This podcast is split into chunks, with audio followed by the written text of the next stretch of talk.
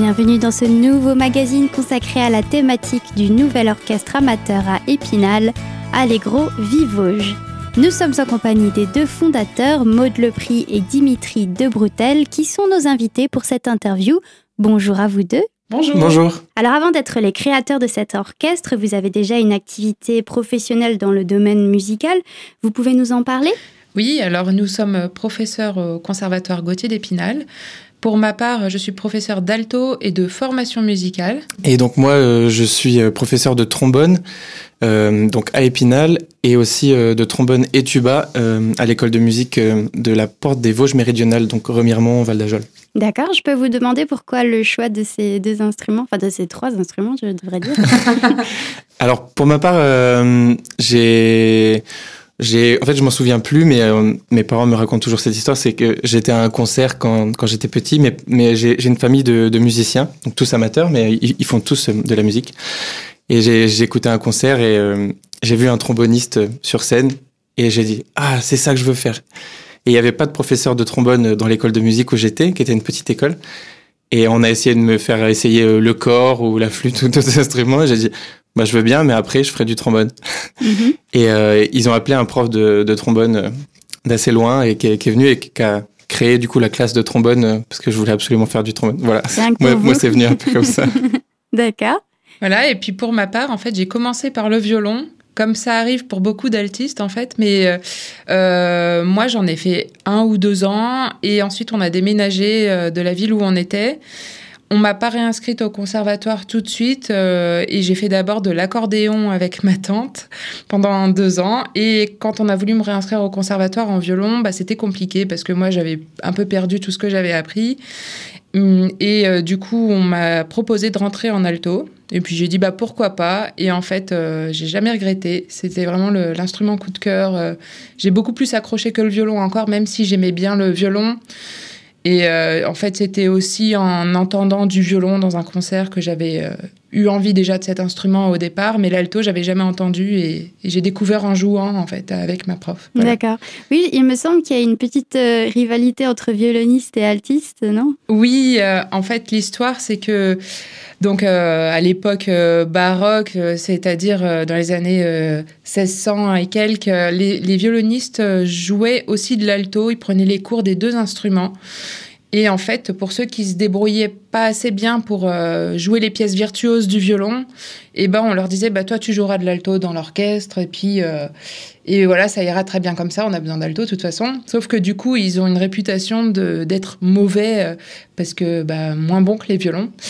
Et, euh, et en fait, ça perdure, alors que maintenant, ben, chacun choisit le violon ou l'alto. Et en fait, euh, il y a des pièces euh, aussi virtuoses que pour le violon euh, à l'alto, tout en sachant que l'alto est un instrument plus grand et plus lourd. Donc, euh, donc euh, comment dire Euh, Tout en mesure, les, les pièces sont euh, autant difficiles, on va dire, même si on peut pas jouer les mêmes choses qu'au violon parfois. D'accord. Voilà. Mais justement, est-ce que vous auriez un, un morceau à recommander à nos auditeurs que vous aimez particulièrement qui met en avant euh, l'alto? Ah oui, tout à fait. Bah, Il y a les sonates de Brahms, par exemple. Euh, des pièces très belles euh, de Max Bruch. Alors, soit les trios avec clarinette et piano, et donc alto, ou alors euh, le, le concerto, euh, c'est une symphonie concertante pour clarinette et alto de Max Bruch aussi, qui est vraiment très très belle, cette pièce. Voilà. Et pour le trombone, un morceau éventuellement? Alors pour le trombone, c'est qu'on a un, répertoire euh, très très varié. Euh, Dans le jazz, vous allez entendre beaucoup. De... J'aurais pas une pièce de jazz par exemple à vous proposer, euh, mais dans le répertoire, on va dire plutôt classique, il y a Mozart par exemple qui a mis en, avant le, trombone avec le solo dans le Tuba Mirum du Requiem de Mozart. Voilà par exemple, qui est un solo très connu et qui est assez assez joli. Voilà pour mettre en avant le, le trombone. Alors pour revenir à votre projet, euh, justement, d'où vous est venue l'idée de Allegro Vivauge? Pour, pour l'orchestre, euh, en fait, je vais vous raconter un petit peu comment ça s'est passé. Moi, moi, je suis arrivé à Épinal il y a- un an seulement, et Maud il y a deux ans.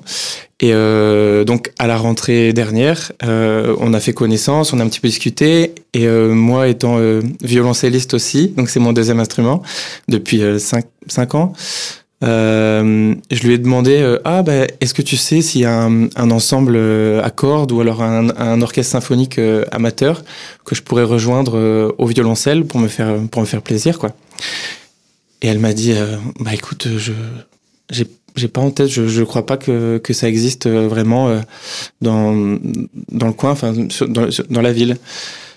Et j'ai dit, ah d'accord. Et puis après, un petit peu en déconnant, on s'était dit, ah bah, ce serait l'occasion de peut-être de, créer euh, cette offre qui n'existe pas.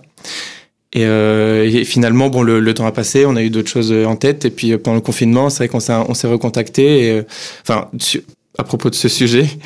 Et euh, on s'est dit, c'est peut-être le moment de, de lancer les choses. Et euh, voilà, on est parti en mai peut-être. Ça a commencé en mai à se dire on se lance vraiment euh, et on a, commencé euh, comme ça. Nous interrompons notre magazine ici, mais seulement pour quelques minutes, et nous nous retrouvons dans quelques minutes justement, toujours avec nos invités, pour continuer à parler de l'idée à l'origine du projet. A tout de suite sur Radio Cristal.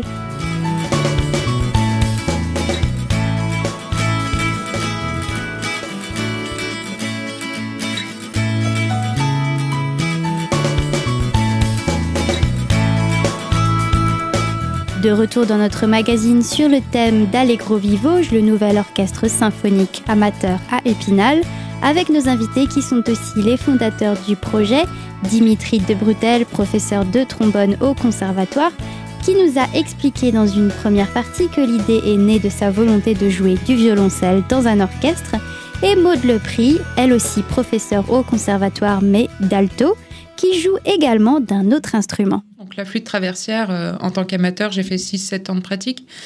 Et euh, donc je suis pas à un niveau professionnel du tout et j'aurais plaisir à jouer dans, dans un ensemble amateur.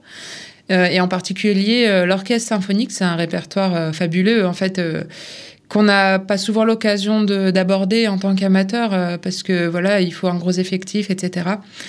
Et, euh, et donc, euh, par contre, moi, j'ai connu des superbes expériences en tant qu'altiste dans des orchestres amateurs, même si j'étais déjà professionnelle et voilà, je venais jouer euh, bénévolement. Mais en fait, les ambiances sont super. Il n'y a pas de pression, c'est convivial. Et voilà, on se fait plaisir avant tout. Et euh, du coup, c'est vrai que c'est. On avait envie de retrouver un petit peu cet, cet état d'esprit. Et, voilà. et, en fait, euh, c'est vrai que c'est un. Enfin, voilà, si on voulait faire un orchestre amateur, euh, un orchestre symphonique, il faut partir à Nancy. C'est pas à côté. Le soir, parfois, on n'aura peut-être pas très envie de se fatiguer en hiver, d'aller jusque-là. Et moi, je me, je me suis dit, euh, bah, ça vaudrait peut-être le coup d'essayer de le faire ici même. Donc euh, voilà, bon, c'est un gros challenge. Euh, mais voilà, c'est vrai que ça en vaut le coup si on y arrive. Je pense qu'on sera super content parce que c'est, ce sera vraiment. Euh, enfin, je sais pas, moi, je pense que c'est un peu un rêve de pouvoir jouer en symphonique euh, pour des instrumentistes amateurs, en tout cas. Ouais. Et surtout dans ce cadre-là, qui est amateur où en fait euh, bah, le but c'est pas de mettre la pression aux gens hein. vraiment euh, je pense qu'ils vont se la mettre tout seuls pour euh, assurer leur partie en concert parce qu'en fait on n'a pas envie de se planter devant le public tout bonnement. Donc ils vont travailler parce qu'ils ont envie de réussir et c'est pas la peine de leur dire ah bah ça c'était pas bien donc vraiment c'est l'état d'esprit pour qu'on arrive à se lâcher musicalement et à, à, trouver du plaisir à jouer ensemble. Moi c'est ça que j'ai envie de créer et en fait c'est pas souvent évident à trouver euh, on a aussi parfois des chefs un peu durs euh, qui euh, sont très exigeants, mais c'est pas forcément évident de se mettre à l'aise. Et puis, en fait, si on a de la pression, on va se tromper parce qu'on est, enfin, le trac se rajoute à la peur de se tromper. Mmh. Et du coup, ben, oui. bah, donc l'ambiance est, très importante euh, aussi bien que la, la prestation. Ah, c'est fondamental mmh, et c'est ce qu'on on a envie de véhiculer et de, de dire aux, aux, personnes que déjà ils peuvent venir tester.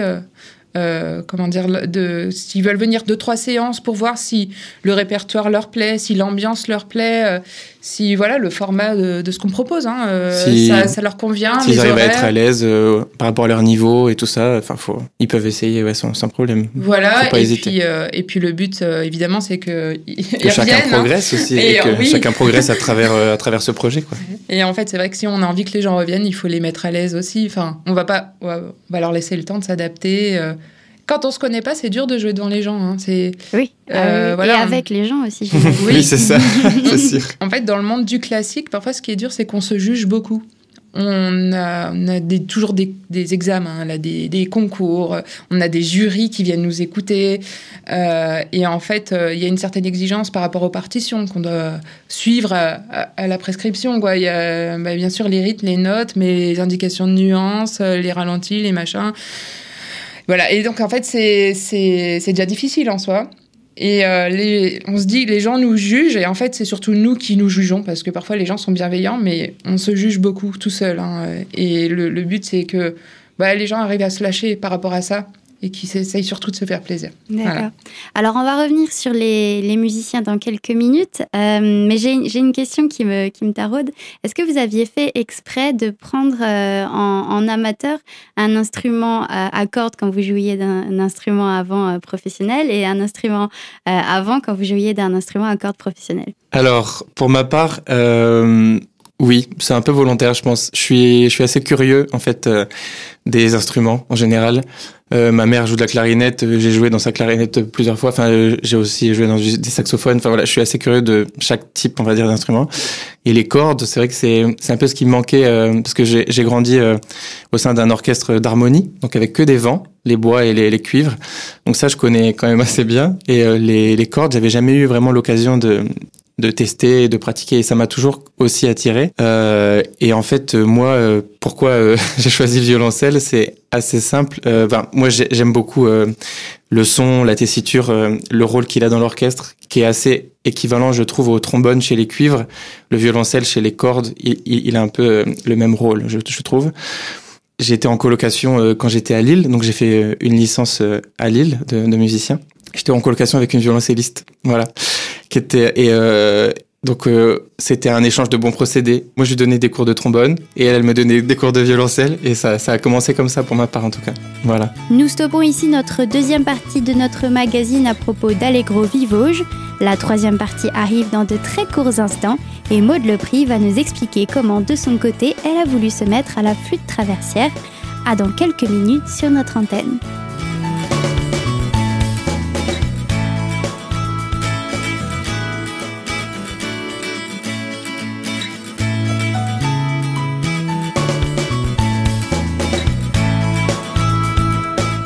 Suite et fin de ce premier magazine sur Allegro Vivauge, votre orchestre amateur à Épinal. Et nous continuons notre discussion avec nos invités Dimitri Debroutel et Maude Lepris qui s'apprêtent à nous expliquer pourquoi, en plus de l'alto, elle joue également de la flûte traversière. Alors moi, c'est encore un loupé, si j'ose dire, parce que bah, comme pour l'alto, j'ai commencé d'abord par le violon. Et là, en fait, euh, moi, je voulais euh, choisir un deuxième instrument qui soit un peu différent, oui. Euh, mais c'était la flûte à bec au départ. D'accord, d'accord. Donc on, on est bah, en pas fait, tout à fait pareil, non? Voilà, en fait, ça n'a rien à voir avec la flûte traversière, mais euh, voilà, flûte à bec, la classe était pleine. Et du coup, on m'a dit, mais en flûte traversière, euh, vous pouvez, il y a de la place. Encore, euh, mais c'est la même chose finalement, parce que je voulais rentrer en violon et il n'y avait pas de place.